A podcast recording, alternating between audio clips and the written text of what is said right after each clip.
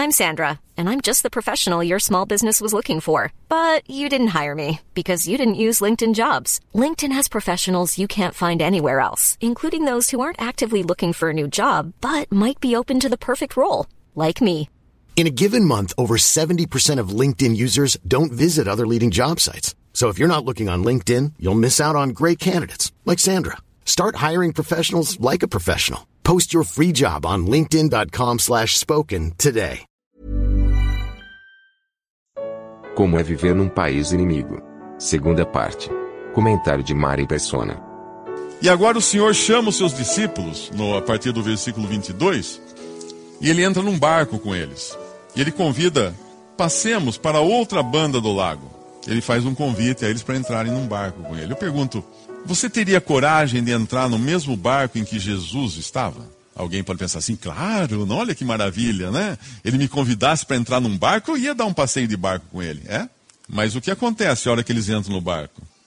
No versículo 23, e navegando eles, adormeceu e sobreveio uma tempestade, tempestade de vento no lago, e enchiam-se de água, estando em perigo. Eu disse que muitas vezes você encontra a oposição da sua família quando você se converte a Cristo. Mas quando você entra no barco realmente com Ele, você encontra uma, uma oposição direta de Satanás, o diabo. A Bíblia diz que o diabo é o príncipe dos poderes dos ares, príncipe das potestades do ar. Nós encontramos lá em, em, no livro de Jó que quando Deus permitiu que Satanás pesasse a sua mão sobre Jó, que era um servo de Deus, e Satanás estava tentando achar alguma coisa para falar mal contra Jó, e Deus permite. Então, então vai lá, faz com ele o que você achar que tem que ser feito. Satanás provoca um vento, um vendaval, que derruba a casa onde estão os filhos de, de, de Jó, e eles morrem, ele perde todos os filhos num dia.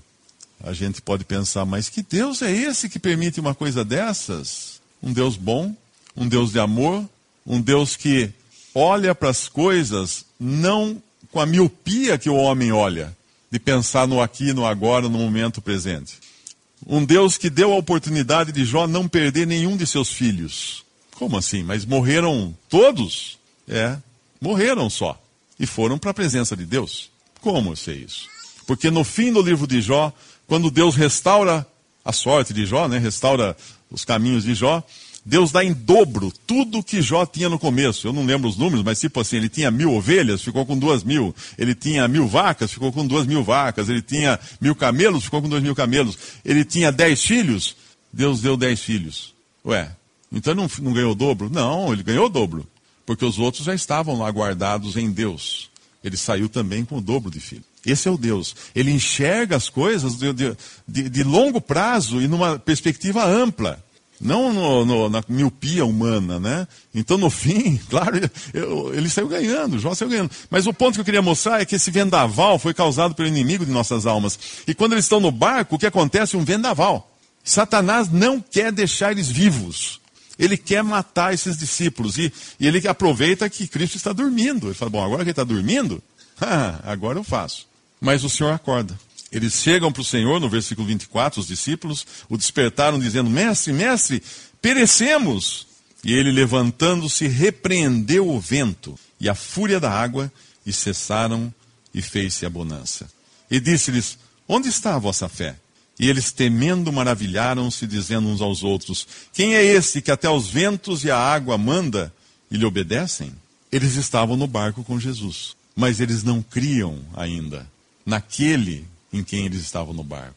O fato de nós estarmos no barco com Jesus, o fato de você crer em Jesus como seu Salvador, de você aceitá-lo como seu Salvador, não vai livrar você das tempestades. Mas existe uma grande diferença em você viver uma vida em meio às tempestades, porque elas, elas existem para todos os homens, todos têm. Crentes e incrédulos, todos passam por problemas na vida. Existe uma grande diferença você passar por problemas sem Cristo e você passar por problemas com Cristo, porque problemas todos têm. Então é uma mentira qualquer pregador, qualquer igreja, qualquer programa de TV que fale que você vai se livrar dos seus problemas se você for na igreja tal, se você aceitar Jesus. Não, seus problemas vão aumentar. Quando nós vemos a vida dos apóstolos, os caras estavam sempre apanhando, levando pedrada. Ah, do, dos 12 apóstolos, 11 foram condenados à morte, morte violenta, decapitado, crucificado, apedrejado, hum, com, furado com espada, com lança. Todos eles. Ah, mas é isso que é ser crente? É, pode ser. Porque a esperança do cristão não está nessa vida, mas na eternidade. E qual a diferença entre o que crê e o que não crê? O que não crê a hora que ele sair dessa vida, ele entra para a condenação eterna. Ele está perdido eternamente. Nós sempre vemos aquelas figuras bonitas em filme, em cartões postais, em imagem na internet, de um portão nos céus, cheio de nuvens, né? Como se fosse, ah, ali é o portão, a porta dos céus ali, a gente vai entrar no céu. Não, o portão dos céus fica na terra. Fica na terra. Porque no momento em que você, a sua alma sai da terra, está decidido para que lado ela vai. Ou ela vai para o céu se você teve os seus pecados perdoados por Jesus, se você creu no Salvador, se você confessou a Ele que você é um pecador perdido e aceitou a sua obra feita de morrer no seu lugar. Ou você vai para o céu por ter crido em Jesus, ou você vai ser condenado eternamente. Não tem segunda chance. Quando o Senhor conta a história do rico e Lázaro, Lázaro na presença de Deus, o rico no Hades, no lugar dos mortos, já sofrendo ali terrivelmente, com sede, que pede até para que Lázaro fosse enviado a ele para mitigar sua sede. Quando você vê essa história, onde está esse rico? Ele está no purgatório esperando purgar os seus pecados para depois mudar de departamento e ir mais perto do céu? Não, ele já está condenado. Onde está esse rico? Ele está fazendo um curso de aperfeiçoamento espiritual para eliminar seus karmas e voltar à terra na forma de um cachorro, de uma vaca ou de um, de um ser humano, porque ele vai reencarnar? Não. Ele está perdido eternamente. Ele está ali perdido eternamente. Onde está esse rico? Está dormindo sem sentir nada? Não. Ele está muito acordado, tanto é que ele está sentindo sofrimento. Onde está esse rico? Ele está exterminado, como algumas religiões afirmam, que ah, aquele que não criou vai ser aniquilado, aniquilamento da alma não tem nenhuma alma aniquilada ali, ela está muito, muito, muito existente. Não, não mudou nada, ela está ali consciente. O momento da saída de uma alma dessa terra cela o seu destino eterno. Por isso que não é coisa de pouca monta decidir agora se você quer ser salvo ou continuar perdido. E a salvação é de graça. A salvação é de graça. Nós queremos tudo de graça nessa vida, né? Você vai a uma loja, está escrito assim, grátis, hoje grátis, uh, vamos lá, forma aquela fila que dobra a esquina. Porque a gente quer tudo de graça. Aí alguém chega para você, olha, creia em Jesus e você será salvo de graça. Ah, não, eu tenho que fazer alguma coisa. Eu tenho que pagar alguma coisa. Não é possível ser de graça. É, Cristo já pagou. Ah, não. Nós queremos tudo de graça, mas quando é a questão da salvação, nós queremos fazer alguma coisa. Ah, mas eu tenho que dar esmola, eu tenho que fazer isso, tenho que reencarnar, tenho que eliminar meus. Não, é de graça, ele já pagou. Porque ele pagou é de graça. Não é que ela é barata, é porque ele pagou com seu próprio sangue. Isso é o Evangelho. E ele ressuscitou ao terceiro dia, Deus dando então o seu aceite, a sua aprovação. Deus assinando, falando, aprovado, aprovado, essa obra está aprovada. Não precisa existir outra obra. Essa aqui está perfeita, atendeu todos os requisitos. E é nesse Cristo que você crê para ser salvo. Mas continuando, eles então atravessam o mar, quase morrem afogados. Quase, o diabo queria afogá-los. Mas tem outros que vão ser afogados daqui a pouco, na continuação do relato. E é justamente o contrário. É o, o time oposto agora, que vai sofrer afogamento.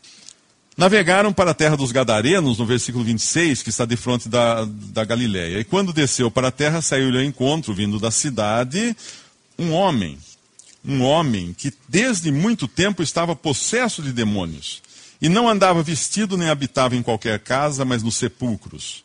E quando viu a Jesus, prostrou-se diante deles, clamando e dizendo com grande voz: Que tenho eu contigo, Jesus, filho do Deus Altíssimo? Peço-te que não me atormentes.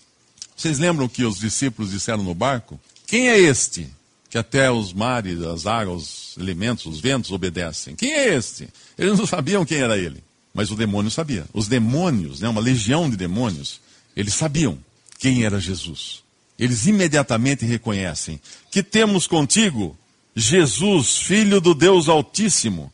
peço-te que não me atormentes. Porque ele tinha ordenado ao espírito imundo que saísse daquele homem, pois já havia muito tempo que o arrebatava, e guardavam-no preso com grilhões e cadeias, mas que, quebrando as prisões, era impelido pelo demônio para os desertos. Perguntou-lhe Jesus, dizendo: Qual é o teu nome? Ele disse: Legião, porque tinham entrado nele muitos demônios. E rogavam-lhe que os não mandasse para o abismo. Existe um lugar reservado a esses demônios chamado abismo. E eles não queriam ir para lá. E por algum motivo o Senhor não os manda para lá neste momento aqui. Não os manda para lá. Mas é importante entender isso. Você conhece Jesus? Você sabe quem ele é e o que ele fez por você? Porque os demônios conhecem. Só que ele não fez por eles. Eles estão condenados já. Eles estão condenados. E o, o ser humano ainda tem esse privilégio, essa chance imensurável de, de conhecer quem é Jesus Cristo, quem é aquele que veio ao mundo para morrer no lugar do pecador. Os, os, os homens, os seres humanos têm. O que falta para você agarrar essa oportunidade? O que falta para você crer em Jesus? Ah, mas é que eu estou no caminho, né? E tem tantos amigos na beira do caminho ali falando, falando, falando. E a opinião pública diz que não é bom fazer isso assim, porque 99%, 30%, 40%, gente. Essa semana eu estava ouvindo a CBN e, e tem uns comentaristas lá que são muito bons, profissionalmente são muito bons, mas o assunto nesse quadro que eles estavam conversando era a Bíblia. E um deles, não vou não prefiro não citar o nome, é um muito conhecido, uma figura muito conhecida, mas deve estar com seus 80 e tantos anos, já está muito idoso. E ele dando a opinião dele sobre a Bíblia. Ele mal, mal consegue falar, ele já está muito velho, muito idoso. Ele já está muito próximo de se encontrar com Deus. E ainda assim, ele dizia: Eu nunca, eu nunca rezo, eu nunca faço orações. A Bíblia é um livro histórico. Quem gosta que leia, mas que ela não vai ter influência nenhuma. Então eu comecei a escutar aquilo e falei assim, gente, um homem já com prestes a deixar esse mundo, porque não falta muito tempo para ele. Na nossa vida, 80 anos, 90 anos, 120 anos, se chegasse arrastando lá. Acabou. É uma fumaça, é um vapor que desvanece. É uma flor que murcha, é uma erva que seca. Essa é a nossa vida. Que ilusão alguém pode ter? Eu, quando caminho aqui em Limeira, ali para cima de casa, tem uma avenida chamada a Avenida da Saudade. Eu não sei se todos sabem aqui que onde é a Avenida da Saudade era um cemitério. Tanto é que aquelas casas ali, quando foram construídas, muitas vezes tinha que parar, porque na hora de abrir o alicerce, tinha, encontravam esqueletos, ossos, crânios tal. Então tinha que pegar, chamar lá alguém da prefeitura para ir lá tirar, guardar, levar para outro lugar tal. Ali era o cemitério. Depois que foi feito mais para cima, o cemitério da Saudade, é mais para cima. Mas é ali, o mais antigo é ali. Só que com o tempo passou, o mato cresceu, fizeram uma avenida em cima, ninguém se lembrou mais, tinha um cemitério ali. E tinha um outro cemitério de leprosos, uh, mais para o lado lá da, onde é Máquinas Andréia, algum lugar ali, que era separado dos outros. Isso na, na Limeira antiga, né, bem antiga.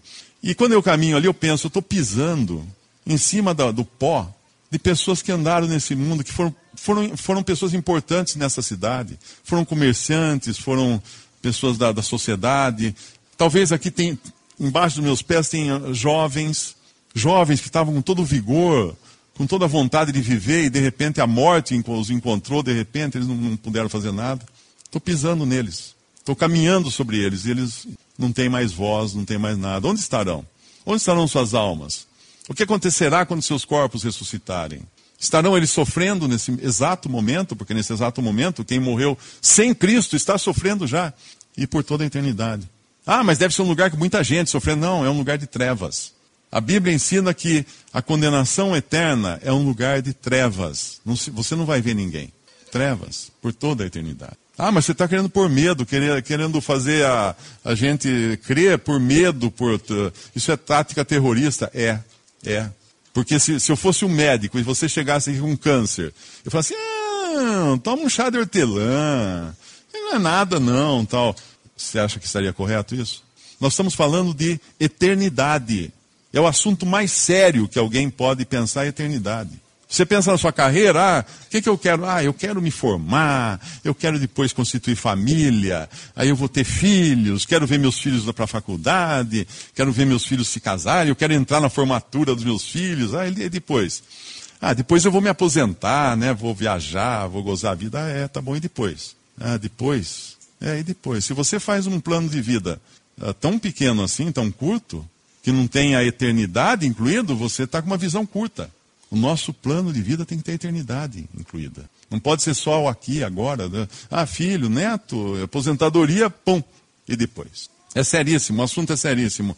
Mas aqui nós vemos então que tem esse homem possesso de um demônio, e quando os demônios, que é uma legião, um número imenso de demônios, uh, pedem que o Senhor não os condene imediatamente, e o Senhor permite que eles saiam dos demônios, e eles rogam né, para o Senhor, andava ali pastando no versículo 32, no monte, uma vara de porcos, de muitos porcos, e rogaram-lhe que, que lhes concedesse entrar neles, e concedeu-lhe.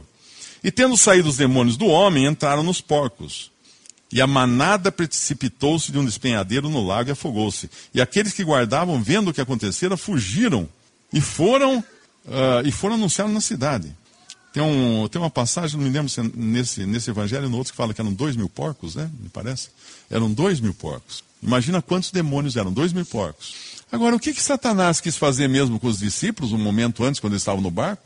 Afogá-los. E o que aconteceu agora com, os, com esses mensageiros de Satanás, os demônios, os porcos que, nos quais eles entraram, morreram afogados.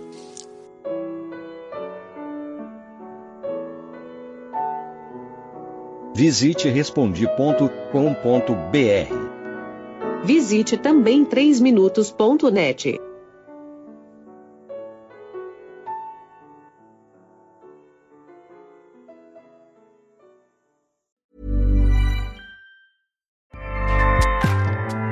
ACAST powers the world's best podcasts. Here's a show that we recommend. The Real Housewives is a guilty pleasure for most, but if you're looking to not feel guilty about that pleasure, tune in to Everything Iconic with me, Danny Pellegrino, where I break down all the messy moments and behind the scenes antics of Bravo's popular franchise. And on Everything Iconic, I also interview celebrity guests like Kelly Ripa, Kiki Palmer, Drew Barrymore, Cameron Diaz, and more about their guilty pleasures, their past work, and so much more. So if you're pop culture obsessed and find yourself watching way too much reality TV like me, tune in to Everything Iconic with Danny Pellegrino wherever you listen to podcasts. ACAST helps creators launch, grow, and monetize their podcasts everywhere. ACAST.com.